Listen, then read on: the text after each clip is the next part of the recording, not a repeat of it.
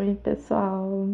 Essa semana a gente vai ver um tema bem interessante na filosofia. Sempre digo isso, né? É chamada epistemologia.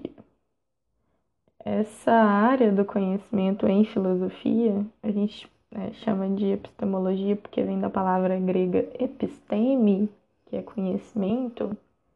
É, a gente pode chamar também de teoria do conhecimento. Então, é epistemologia ou teoria do conhecimento. Mas é bom vocês saberem o nome, porque pode aparecer eventualmente em alguma prova no Enem. É... Então, essa matéria, ela visa é, buscar qual que é a fonte da nossa crença que a gente sabe de alguma coisa. É um pouco isso. Ela investiga as bases é, do nosso saber, do nosso conhecimento científico, de onde vêm é, essas crenças no conhecimento e quais as limitações, qual a limitação do nosso conhecimento.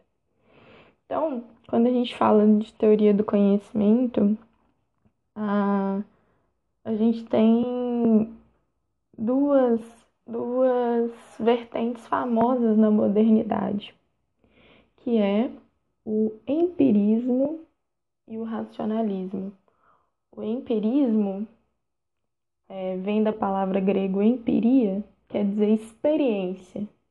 Ou seja, a empiria, ou empirismo, ela, uh, são teorias que acreditam que o nosso conhecimento vem através dos sentidos. Tato, olfato, visão, gustação, então, o nosso conhecimento, ele deveria é, dos sentidos, né? Da nossa experiência comum, da gente experienciar o mundo.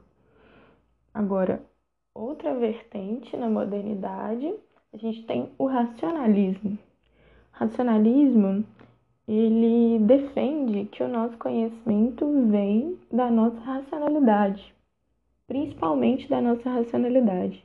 Então, é, eles acreditam que há certas regras lógicas no modo como a gente pensa que vão nos. Uh, que vai ser a base para o nosso conhecimento da realidade, do mundo, das coisas.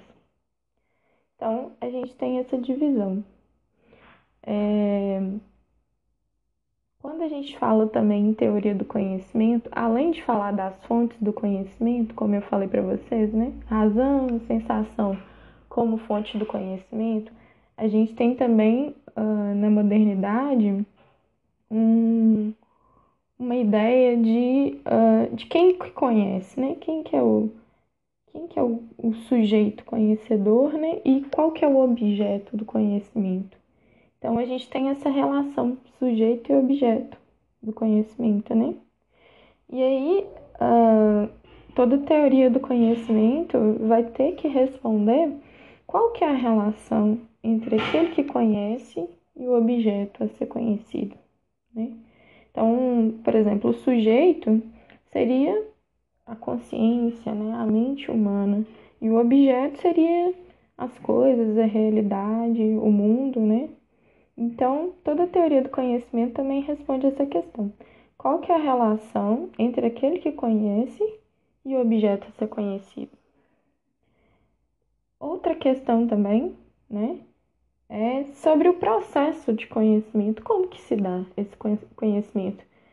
Então, uh, as diferentes teorias vão, vão falar o seguinte: como os dados, né, os dados que a gente recebe, por exemplo, no caso do empirismo, a gente recebe as sensações, né? Como que as sensações elas se transformam em, né, em juízos, né, que, vai, que vão formar o conhecimento? Ou como que das, no caso do racionalismo, né, das regras lógicas do nosso pensamento, a gente vai transformar, ler a realidade, né, e transformar isso em ideias e juízos do conhecimento. Então, uh, a gente tem também essa questão né, de como que se dá o processo do conhecimento. Uh, e, e, em quarto lugar seria as possibilidades, né? O que, que a gente pode conhecer, né? De forma verdadeira. Quais são os limites do nosso conhecimento? O que, que a gente pode ou não conhecer? Então, todas as teorias do conhecimento vão responder essas questões. Qual que é a relação entre o sujeito e o objeto do conhecimento? Qual, qual que é a fonte do conhecimento? Né? É, razão ou sensação? Qual que é o processo? Como que se dá o processo de conhecer? E até onde vai as possibilidades do conhecimento? Então, no próximo episódio a gente vai discutir um pouco sobre Descartes e Hume, que são os principais expoentes quando a gente fala em teoria do conhecimento na modernidade. Descartes, da corrente racionalista, e o Hume, da corrente empirista. Até o próximo. Olá, o filósofo que a gente vai ver hoje se chama René Descartes. Se vocês não conhecem, acham que não conhecem de nome, vocês conhecem sim. Ele é o criador do plano cartesiano.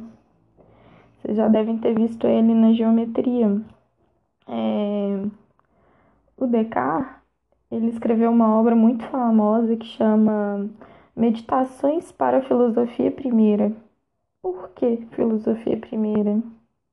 Quando a gente fala em filosofia primeira, a gente está falando em, em uma filosofia que dá um passo atrás uh, nas crenças científicas e busca fundamentar essas crenças científicas.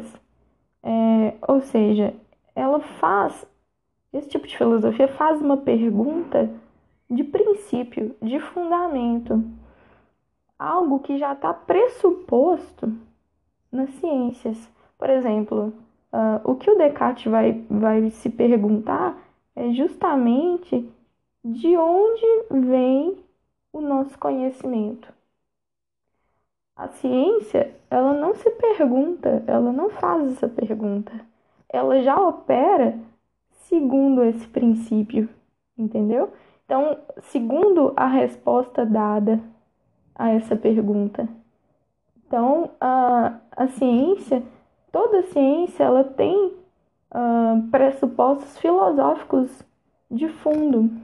Mesmo que quando a gente está trabalhando dentro daquela ciência, né, com, com o método próprio daquela ciência, a gente não levante essas questões, elas estão lá enquanto fundamento, enquanto plano de fundo. Ou seja, a, a filosofia primeira, ela responde é, como que a gente pode conhecer? E dentro da própria ciência, isso não é problematizado. Como que a gente pode fundamentar um conhecimento seguro? Qual que é o método ideal uh, para a ciência? Então, é esse tipo de pergunta que uh, a filosofia primeira ela vai responder. Qual que é o fundamento das nossas crenças científicas?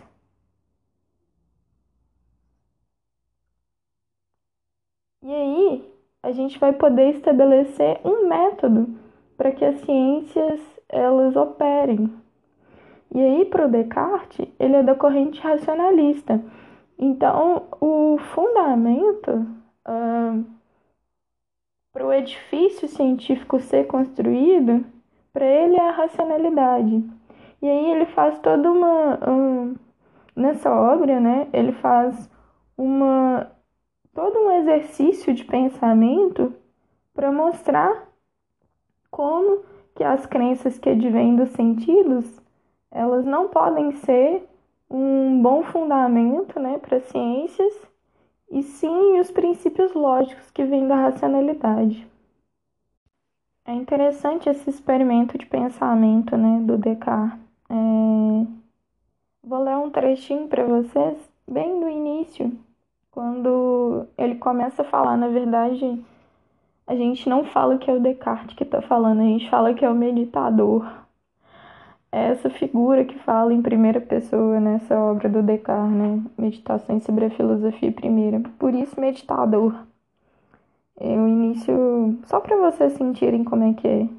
Ele fala assim: Faz alguns anos já que dei-me conta de que admitira desde infância muitas coisas falsas por verdadeiras e de quão duvidoso era o que depois sobre elas construí.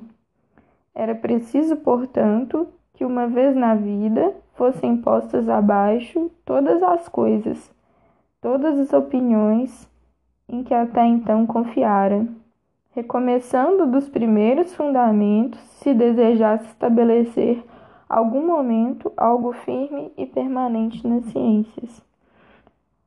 Ou seja, é, ele vai utilizar um método que é o método da dúvida. Uh, existiam uh, na antiguidade um grupo de filósofos, assim, uma corrente né, filosófica chamada ceticismo antigo. Uh, esses filósofos eles acreditavam que não era possível se chegar até a verdade. Então eles davam inúmeros argumentos que as coisas eram na verdade muito múltiplas e e não dava para a gente se decidir acerca da verdade, que não existia uma verdade que a gente podia alcançar. Então, o Descartes ele vai se valer de alguns métodos que um, esse método da dúvida é um método já desses filósofos. E aí, vejam bem, o Descartes, na verdade, ele acredita que há a possibilidade de conhecer as coisas né? Uh, ele acredita nisso. E aí ele está utilizando, justamente, ele vai utilizar o argumento daqueles que não acreditam. Então, ele vai utilizar uma ferramenta que é como se fosse de um rival, na verdade não é, não é isso, mas uh, ele vai utilizar uma ferramenta da, da, como se fosse da oposição para validar o que, que é possível ou não conhecer. Então, um, é interessante essa estratégia né, uh, dele. Ele vai utilizar a dúvida. E aí, o que restar dessa dúvida é o que pode ser conhecimento. E aí, quando a gente está falando do Descartes, a gente está falando uh, num procedimento que é chamado de dúvida hiperbólica. Hiperbólica é aquilo, né? Exagerado, exacerbado, né? Por quê? Porque é realmente interessante esse método, uh, porque ele vai colocar em xeque to, to, todas as nossas crenças que a gente tem, tanto no senso comum como nas matemáticas, né? Uh, tudo, todas as crenças que, que vêm, né? Através dos sentidos, né? Crença é aquilo que a gente acredita, né? Um, e todas as crenças do senso comum, por meio desse método da dúvida hiperbólica. Então, uh, ele fala que ele não vai dar crédito a nada que tenha um mínimo indício de dúvida. Então, tudo que tiver um mínimo indício de dúvida, ele vai, vai dar como incorreto. Ele não vai dar assentimento, né? qualquer que seja o indício de dúvida que ele tenha acerca uh, de alguma crença, ele vai colocá-la como falsa, entendeu? Então, para isso, ele não precisa também uh, analisar todas as crenças uma por uma. Ele vai atacar uh, um, um princípio, por exemplo. Ah, se alguma vez os sentidos me enganaram, então os sentidos eles podem me enganar. Então eu não vou dar sentimento aos sentidos. Porque mesmo que eles não me enganem inúmeras vezes, eles estão certos, eles estão certos, né, na evidência que eles que eles me dão, né, na crença que eles me dão, mas se algum momento eles se enganarem, eu não vou dar sentimento para eles, entendeu? Então é meio isso. E também ele vai fazer uma crítica também é, sobre. Uh, ele vai analisar, né? Os dois grupos de crenças. Ele vai analisar o grupo de crenças que advém dos sentidos e o grupo de crenças que advém da razão. E aí ele vai atacar esse esses princípios.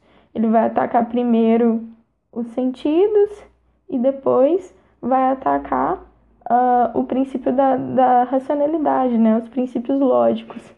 E aí ele vai analisar o que que resta, né? Dessa dúvida hiperbólica, né?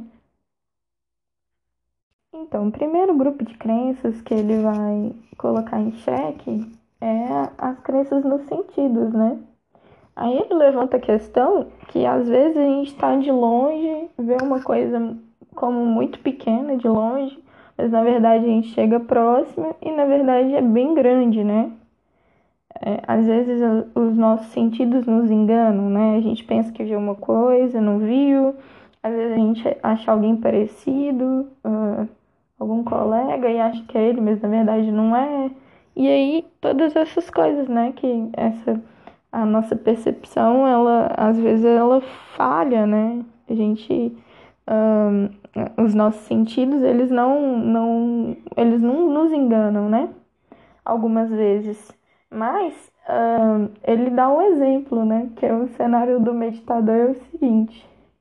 É o meditador sentado numa, numa poltrona, próximo ao fogo, e ele fala assim, por exemplo, que eu esteja aqui sentado junto ao fogo, vestido com um chambre, tendo esse papel entre as mãos e outras coisas dessa natureza, como poderia eu negar que estas são mãos, estas são minhas mãos e esse corpo sejam meus?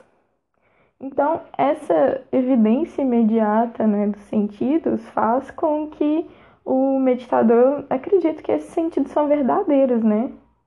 E aí, como esse cenário não foi suficiente para colocar em xeque as crenças nos sentidos, ele vai recorrer a outro cenário. Então, esse outro cenário é um cenário muito interessante, né? É o, um argumento muito famoso. Ele chama argumento do sonho. É interessante esse argumento. É, ele fala que ele se refere né, ao fato de que quando a gente está sonhando, a gente acredita na evidência dos nossos sentidos no sonho, né? Quando a gente sonha, a gente se engana sobre tá vendo, cheirando ou coisas, né? Ou caindo dentro de um buraco e a gente sente. Os nossos sentidos, eles dão adesão a isso, né? Ah, quando a gente está sonhando, a gente não chega à, conclusão é, do, do que, que a gente está vivendo no sonho não é real, né? Dentro do sonho, a gente dá adesão ao sonho, a gente sente que está caindo no buraco. Apesar de que a gente acorda, né? A maioria das vezes quando a gente está caindo no buraco, mas a gente sente cheiro, a gente se emociona, a gente tem certas emoções no sonho, sentimos certas coisas no sonho é, e acreditando é, que essas coisas estão acontecendo enquanto a gente está sonhando. Então, essas imagens que nos vêm à mente, né, a gente acredita que vem da interação dos nossos órgãos sensoriais, né, com os objetos físicos, né, ou com pessoas físicas, né que, só que na verdade é, são resultados da nossa, da nossa imaginação, sei lá, da nossa inconsciente, subconsciente. Então, uh, mas esse é o argumento, né? E aí você fala assim, ah, mas professora, esse argumento do sonho é muito fraco. Não é. O que que acontece? Uh, o Descartes não importa se é provável ou se é improvável. Entendeu?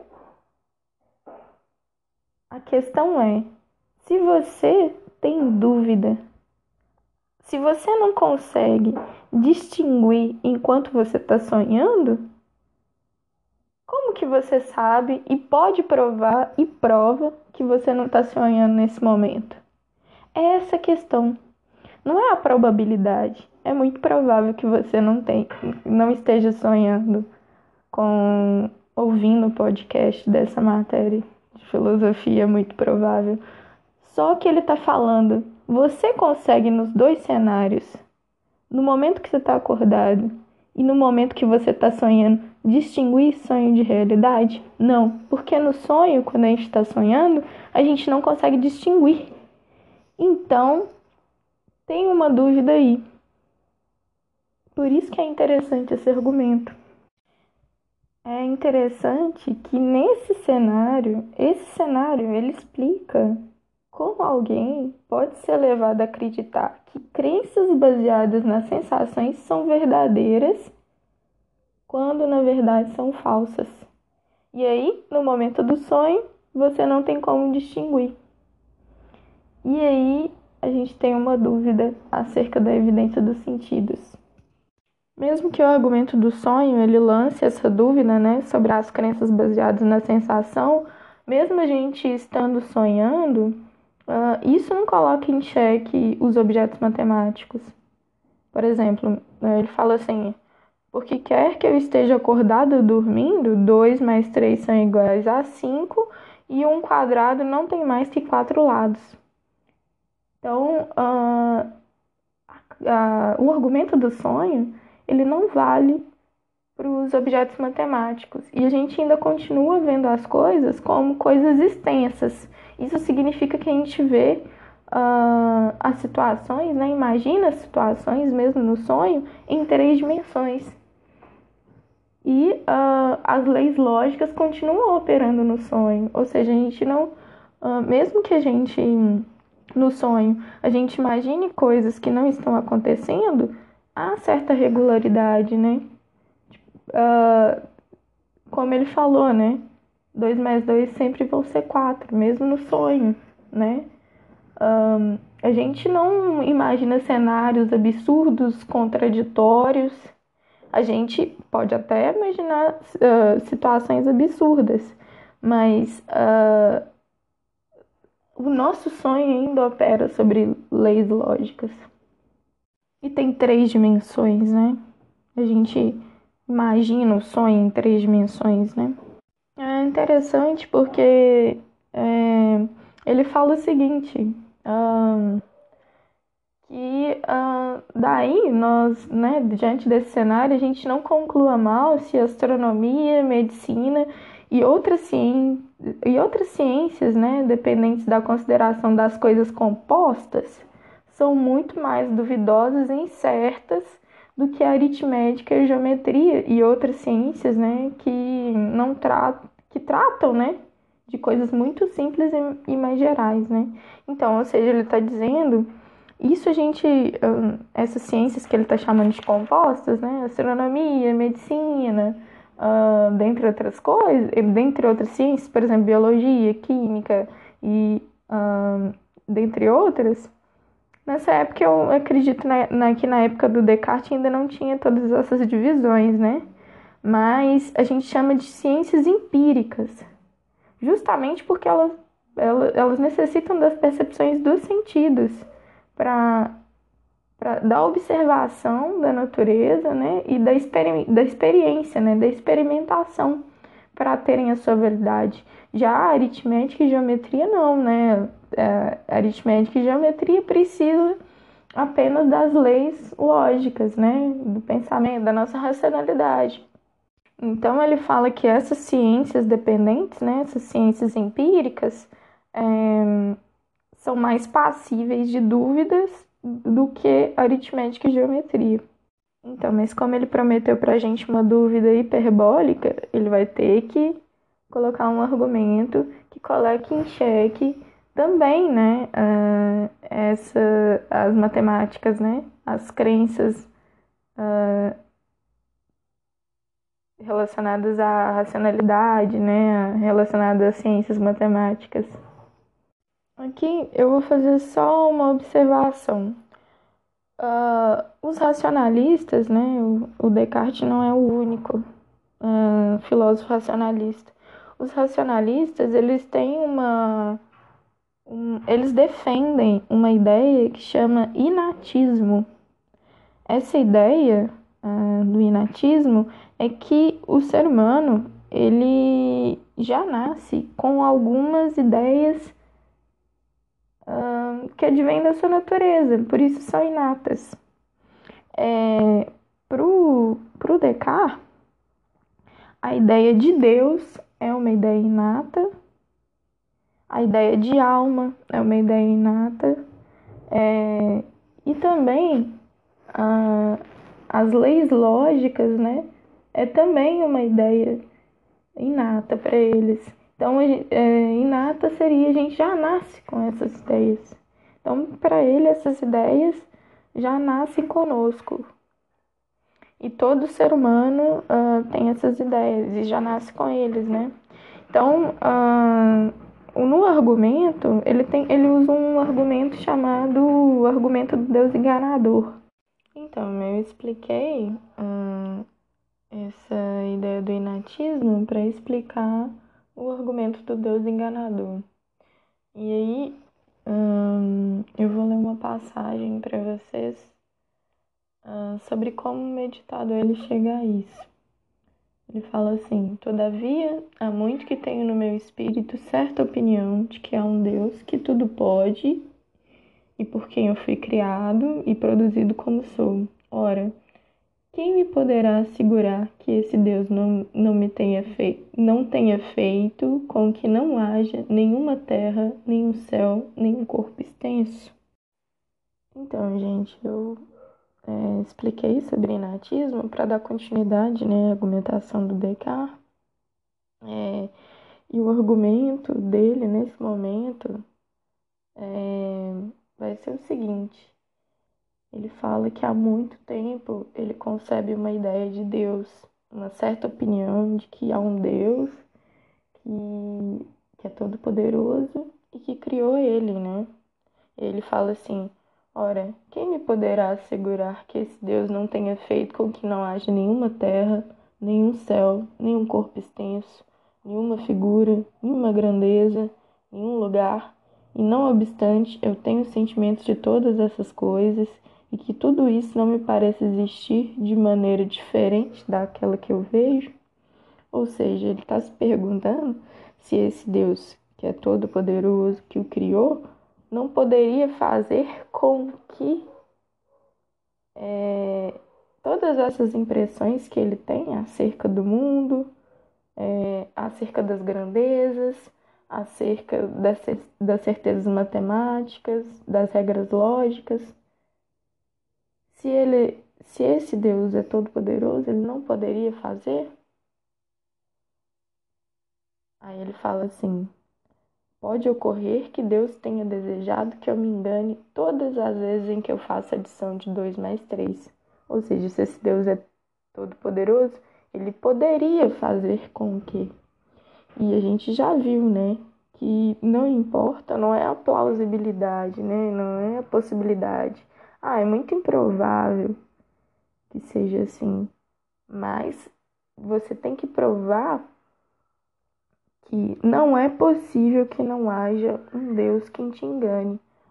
Mas aí ele fala, é, uh, mas pode ser que Deus não tenha querido que eu seja decepcionado dessa maneira, pois ele é considerado soberanamente bom, né?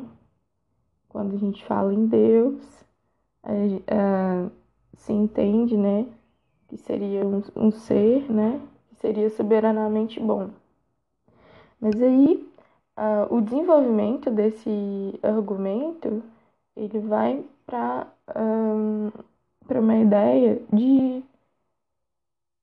de uma suposição de um ser que é uh, extremamente poderoso, mas que não, não seja bom.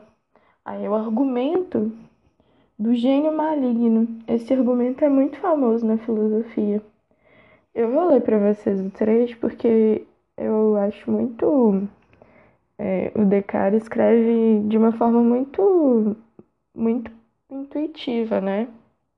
Aí ele fala assim: Suporei, pois, que não há um verdadeiro Deus, que é a soberana fonte de verdade, mas certo gênio maligno, não menos ardiloso e enganador do que poderoso, que empregou toda a sua indústria em me enganar. Então, ele concebe um ser que é extremamente poderoso, que o criou, mas que na verdade é um gênio maligno que o quer enganar. E aí ele continua: Pensarei que o céu, o ar, a terra, as cores, as figuras, os sons e todas as coisas exteriores que vemos são ludibrios dos sonhos, ciladas que eles tendem à minha credulidade. Considerar-me-ei a mim mesmo absolutamente desprovido de mãos, de olhos, de carne, de sangue, desprovido de quaisquer sentidos, mas dotado da falsa crença de ter essas mesmas coisas. Permanecerei obstinadamente apegada a esse pensamento, e se por esse meio não está em meu poder chegar ao conhecimento de qualquer verdade, ao menos está ao meu alcance suspender o meu juízo.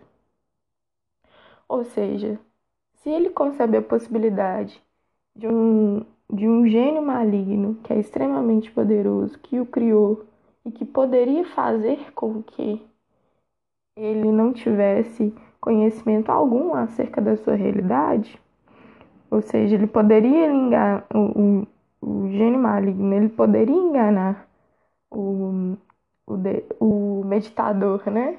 Acerca dos sentidos, né? Ele fala, considerar-me desprovidos de mãos, de corpo, né? De sangue, é, de carne. Além disso, ele poderia fazer com que 2 mais 2 não, não seja igual a 4. Ou seja, é um argumento que lança uma dúvida acerca das ideias da razão. Porque se existe um ser tão poderoso, ele poderia fazer com que, novamente, é, a gente não está discutindo ah, isso é plausível, isso não é plausível, isso é uma viagem. Isso é um argumento. E aí, como o Descartes no início ele já falou, eu não vou dar sentimento a nada que seja o mínimo passível de dúvida. Ou seja, se o, se o, o Descartes ele utiliza esse argumento do gênio maligno e não tem como provar que não há um gênio maligno que o engane, há uma possibilidade de dúvida. Novamente, é, é muito improvável, mas se ele adotou esse procedimento da dúvida hiperbólica e acredita que não deve dar sentimento a nada que seja passível de dúvida, então ele consegue colocar em xeque também esse, esses argumentos, um, aliás, essas certezas, né, que advêm dos juízos da razão, né? Dos juízos lógicos. E aí ele fala, né? Se não está no meu poder chegar ao conhecimento de qualquer verdade, ao menos está ao alcance, ao meu alcance, né? Suspender meu juízo. Ou seja, é, ele suspende o juízo dele acerca de qualquer crença que ele tenha. Por isso que há uma dúvida hiperbólica. Como ele lançou argumentos aos quais ele criou cenários em que não há como provar que o contrário é verdadeiro, ele suspende o juízo dele. Ou seja, todas as, todo grupo de crenças relacionado aos sentidos está é, tá em xeque e também todo grupo de crenças relacionado à razão, né? Fala, é, por mais é, enganador que esse gênio maligno seja, é, ele preparou tão bem, né, o, espírito dele, né, para esse, esses ardis, né, desse grande enganador, que ele vai cuidar de não receber, né, nenhuma nenhuma falsidade que venha dele, né? Ou seja, ele, ele mesmo que haja um gênio maligno, ele não vai dar sentimento, né? Essas opiniões que, uh, que são dubitáveis, né? Ou seja, não, não dando assentimento a nada, ele conseguiria que ele não desse como certo alguma falsidade. Então, não existe um filme, né, uh, chamado Matrix. Esse filme conta a história de um. O protagonista é o Neo e ele. Ele tem um, um sentimento. Sabe aquele sentimento de tédio? Todo dia a mesma coisa. Ele sente que tem alguma coisa errada com a vida dele e tal. E aí o que acontece nesse filme?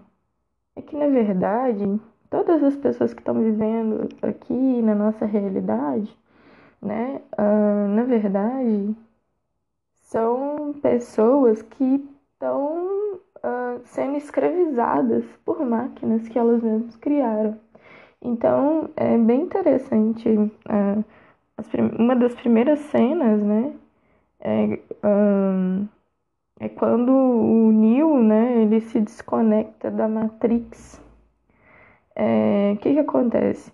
A Matrix, né, essa grande máquina, ela mantém os seres humanos dentro de umas cubas. Então, muitos, muitos seres humanos já nascem na Matrix.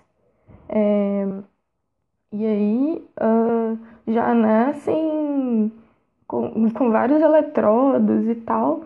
E a gente é como escravo dessas máquinas, porque a gente produz energia e essas máquinas sugam a nossa energia.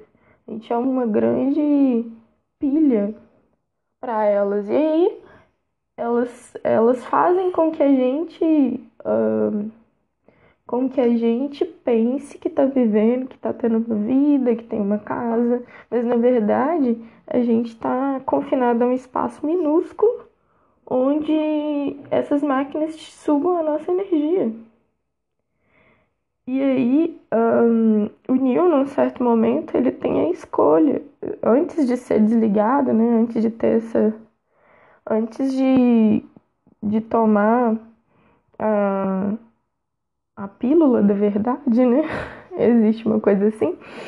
É, é oferecido para ele, né? Continuar na Matrix, né? Tem duas pílulas, né? Pílula azul, pílula vermelha.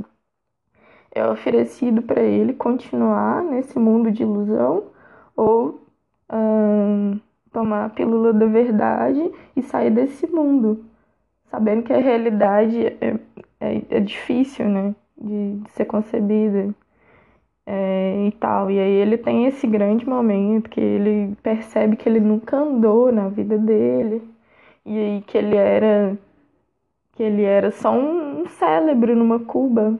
Na verdade ele é um homem, né? Mas assim existe um experimento, né? Que uh, ah, que fala que e se a gente for um cérebro numa cuba, né? A gente está ligado por eletrodos e aí a gente recebe um, estímulos mentais, né? E a nossa mente cria toda essa realidade. Em sonho a gente não cria uma realidade sem estar tá vivendo, sem ter o objeto, né? Do qual a, a gente faz essa interação, né? A gente cria pela nossa mente. Por exemplo, vocês podem ver, não sei se vocês já brincaram nesses. É, esses brinquedos de realidade virtual, né? Se a gente der adesão àquele brinquedo, por exemplo, eu fui num, sei lá, montanha russa. Você ficar assim, ai meu Deus do céu, isso não é verdade, isso não é verdade. Tudo bem, você não vai brincar, não vai ser legal para você. Agora, se você der adesão àquilo, é, você, tipo assim, grita horrores, assim. É uma coisa incrível. É, então, tem toda essa, toda essa discussão por trás, né? Então, eu indico esse filme, eu adoro esse filme, esse filme é muito bom, muito legal, muito bom de pensar. Só o primeiro, os outros não são tão bons assim nessa discussão Mas é isso, assistam um filme. Aí você fala assim, mas acabou, professora? Não acabou.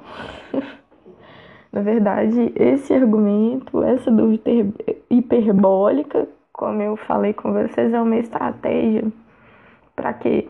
Para chegar, na verdade, a coisas que são indubitáveis, a uma certeza. E aí ele fala assim, ele argumenta que, ah, mas eu já, eu já não me convenci que não há nenhum corpo, que não há nenhuma terra. É... Eu também não me persuadi que eu também não era. Ele fala assim. Não, mas eu certamente era. Ou seja, se tem algo que se engana, concebe, que crê, que não crê, que é enganado, existe algo que é enganado. Então, o meditador, pelo menos é, o enganador, sumamente poderoso, astucioso, que sempre engana. O Descartes fala assim: que me engane quanto possa, nunca poderá fazer, porém, que nada seja, enquanto eu pensar que sou algo. De sorte que depois que ponderar e examinar cuidadosamente todas as coisas, é preciso estabelecer, finalmente, que este enunciado eu sou, eu existo, é necessariamente verdadeiro, todas as vezes que é por mim proferido ou concebido na mente. Ou seja, por mais que ele seja enganado, depois que ele examinou todas as crenças dele, ele tem, ele chega a uma certeza que ele é e que ele existe, ele não sabe exatamente o que, que ele é, mas que ele é e que ele existe, isso é uma certeza, porque tem que haver uma coisa que duvida tem que haver uma, uh, algo né, que duvide, que conceba, que ajuize, que tenha crenças. E isso é uma certeza, que ele é e que ele existe. Isso é um argumento famoso. É, é o argumento do cogito. É, vocês precisam. Essa, essa palavra é importante quando se fala do Descartes, né? Que eu sou, eu penso, eu existo. Se eu penso, logo existo. Essa é a ideia do cogito. Essa, essa, essa ideia, né, é, esse raciocínio né, do penso, logo existo, é necessariamente verdadeiro porque, mesmo se estivesse sonhando ou iludido pelo gênio maligno, deve haver um eu, né? Uh, algo, né? Ele mesmo que está sonhando ou sendo enganado pelo gênio maligno, né? Além disso, a existência de um eu que pensa é, antes de mais nada, uma, uma condição necessária para a própria uh, colocação da dúvida, né? Para a própria possibilidade de duvidar. Porque deve existir alguém ou algo né, que duvida ou pensa para que as atividades da dúvida, né, para que essa dúvida né, ocorra, né, para que o pensamento ocorra. De, e assim, é, eu sou, né, eu existo, é absolutamente certo, né, apesar desses cenários da dúvida hiperbólica. E assim o penso, logo existo, né? O cogito, ergo sum, né? O eu penso. É, é um nome do latim, né? Cogito, ergo sum. Penso, logo existo.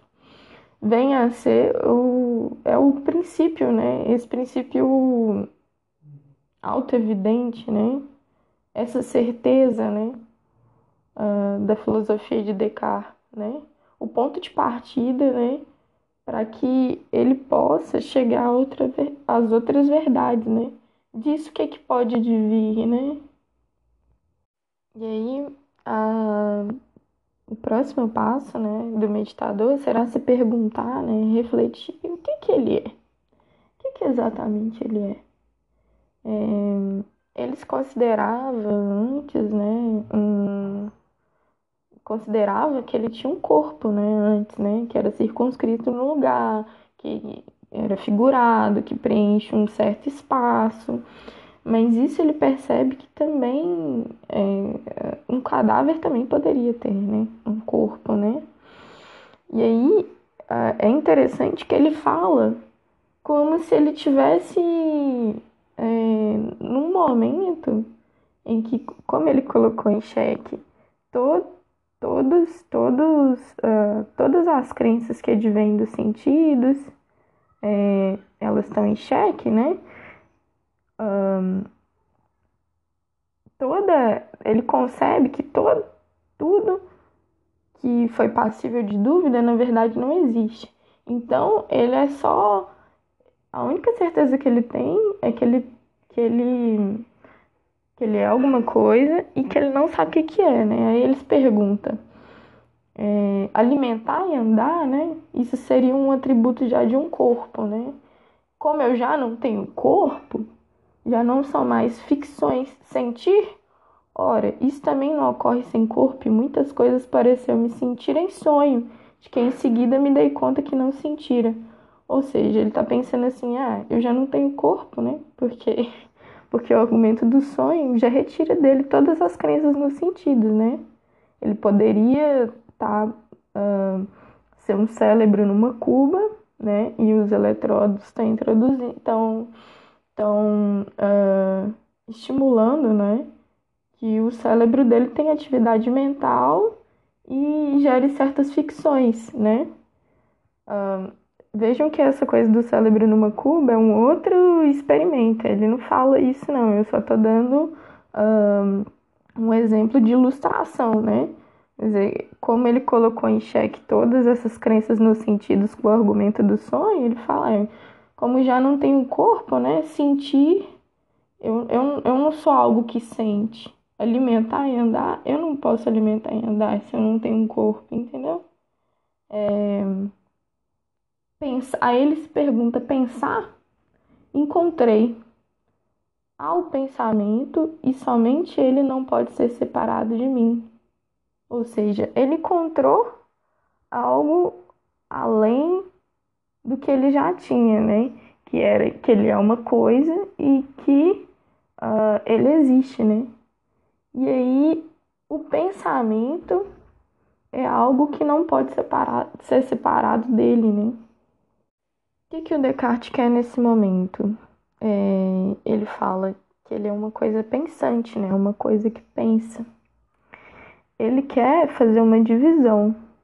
É, entre algo que é mais evidente e outro e outra coisa que é menos evidente.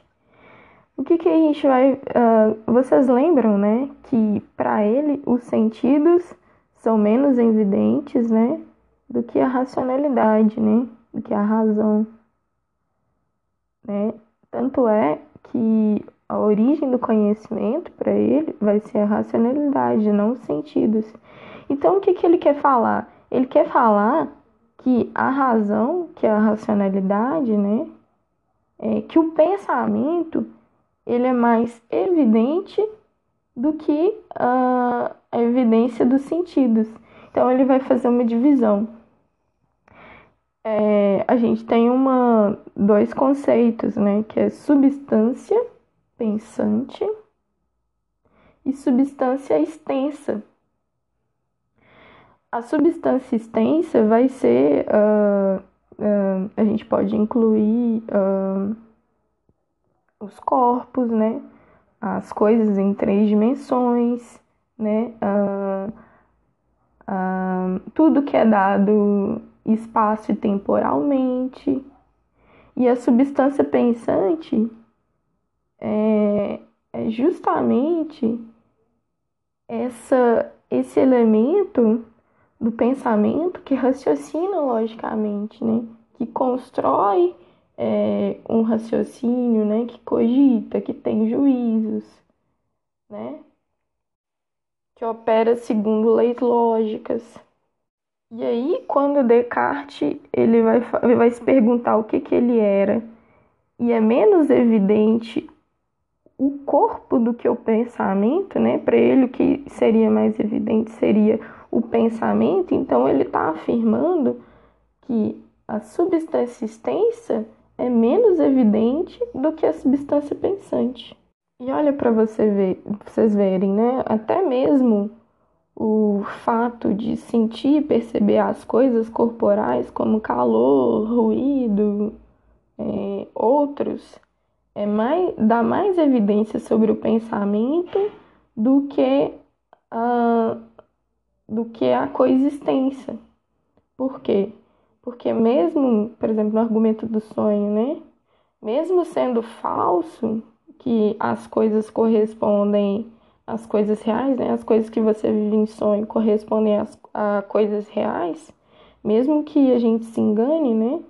Uh, sobre isso, não é falso que o, o meu pensamento ele viva e tenha aquelas sensações, né? Mesmo que elas não correspondam a algo real.